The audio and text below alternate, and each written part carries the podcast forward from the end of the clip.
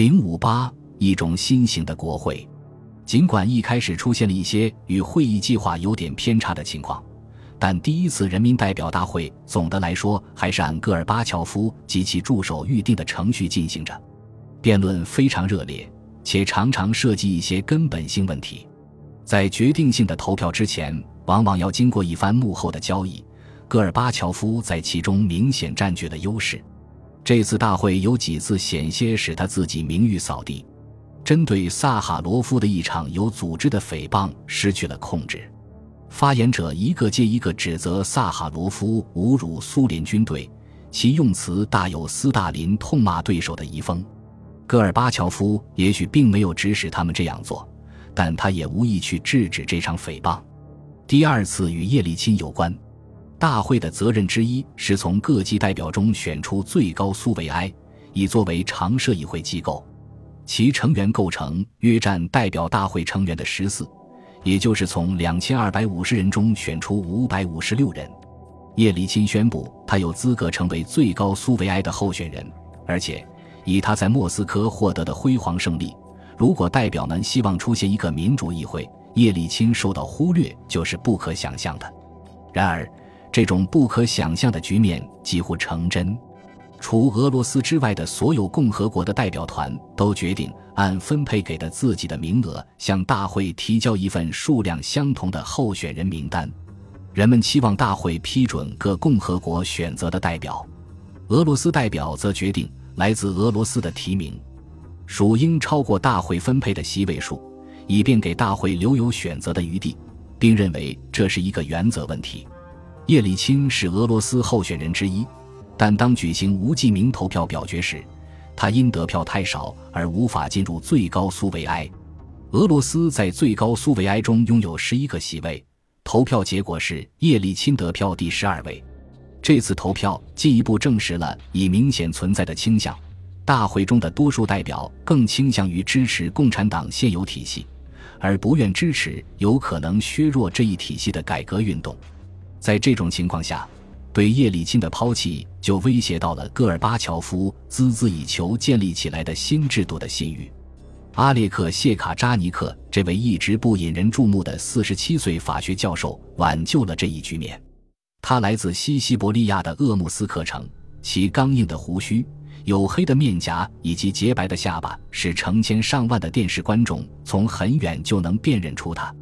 在俄罗斯争取最高苏维埃职位的候选人中排名第十二位的他，之所以被列入俄罗斯的候选人名单，只是因为叶利钦和其他人坚持要给代表们留有选择余地。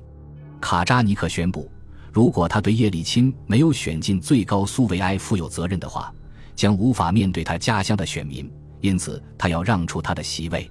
代表大会选戈尔巴乔夫为最高苏维埃主席，依过去惯例。他同时也成为国家元首。为追求这一结果，戈尔巴乔夫曾两次失去了为民主程序确立先例、树立榜样的机会。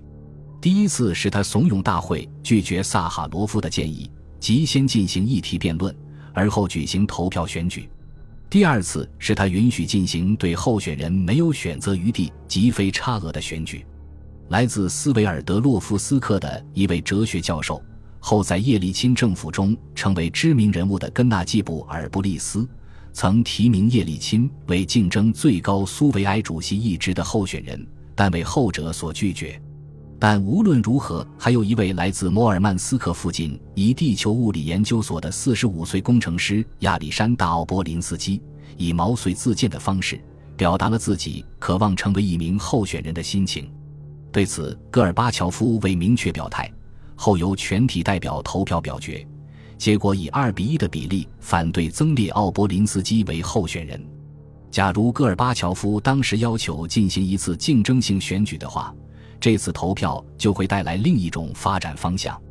戈尔巴乔夫鼓励党内其他官员参加竞争性投票选举，而他们中有许多人觉得戈尔巴乔夫也应允许第二名候选人与他同台竞选。但戈尔巴乔夫显然无法容忍一些代表可能在无记名投票中拥护其他人的想法。这次投票结果是两千一百二十三票赞成戈尔巴乔夫当选，八十七票反对。即便奥波林斯基参加竞选，他的得票数也不太可能超过八十七票。可以想见，如果戈尔巴乔夫允许有人与他同台竞争，反对戈尔巴乔夫的票数只会少于八十七票。因为有些代表之所以投反对票，很可能只是对戈尔巴乔夫无对手竞选的抗议。无论如何，戈尔巴乔夫的候选人资格也并非完全像过去那样不会遭到任何非议。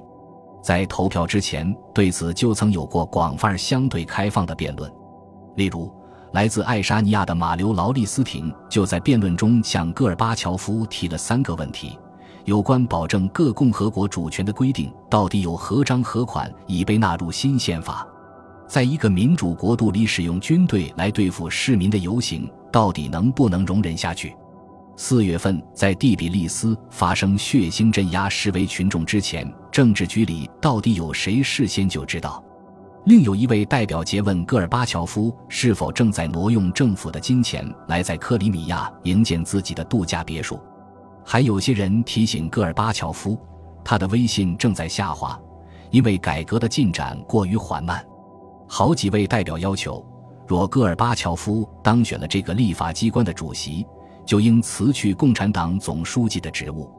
戈尔巴乔夫在投票之前对其中大部分问题都给予了回答，但对劳利斯廷的问题则没有做出明确答复。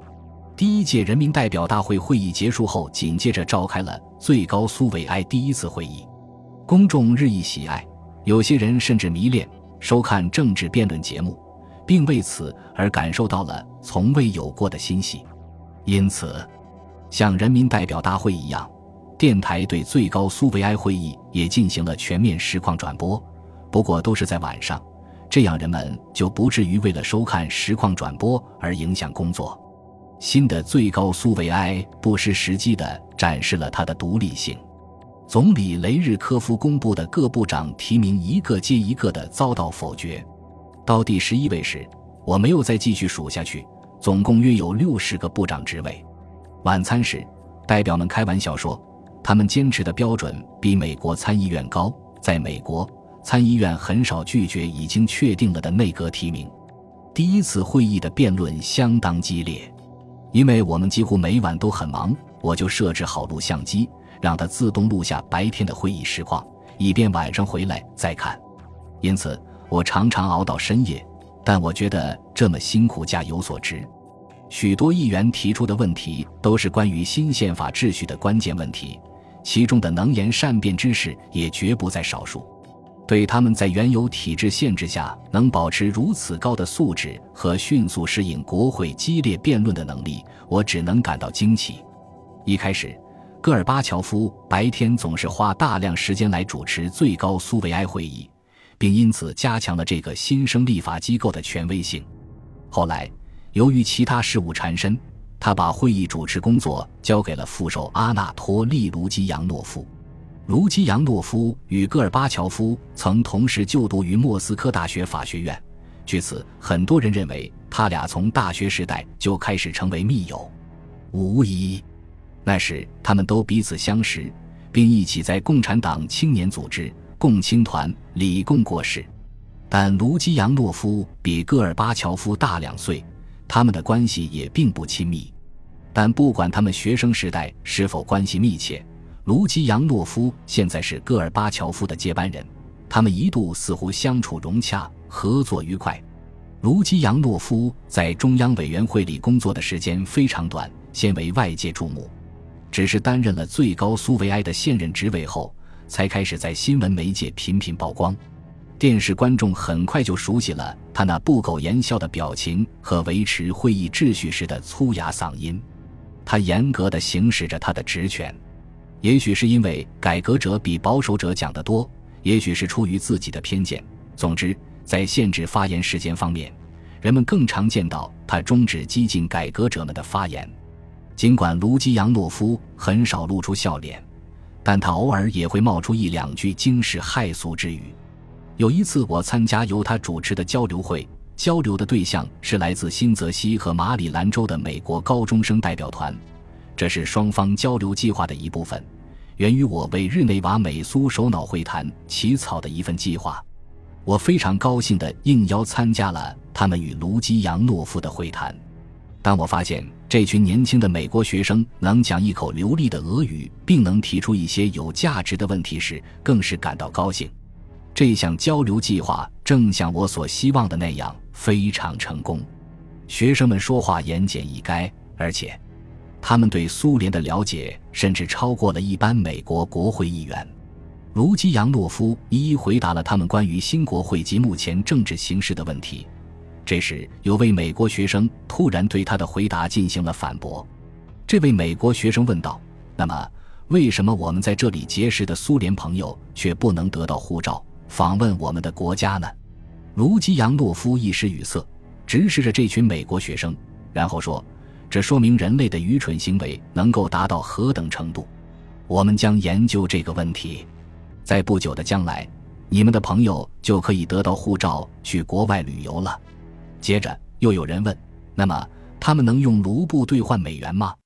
这我无法向你们做出保证。”卢基扬诺夫回答道。“我们至今还没有解决这个问题。”那一天，卢基扬诺夫的回答至少是诚实而又直率的。然而，在随后几个月里，我发现他的改革主张更接近于利加乔夫而非戈尔巴乔夫的观点。本集播放完毕，感谢您的收听。喜欢请订阅加关注，主页有更多精彩内容。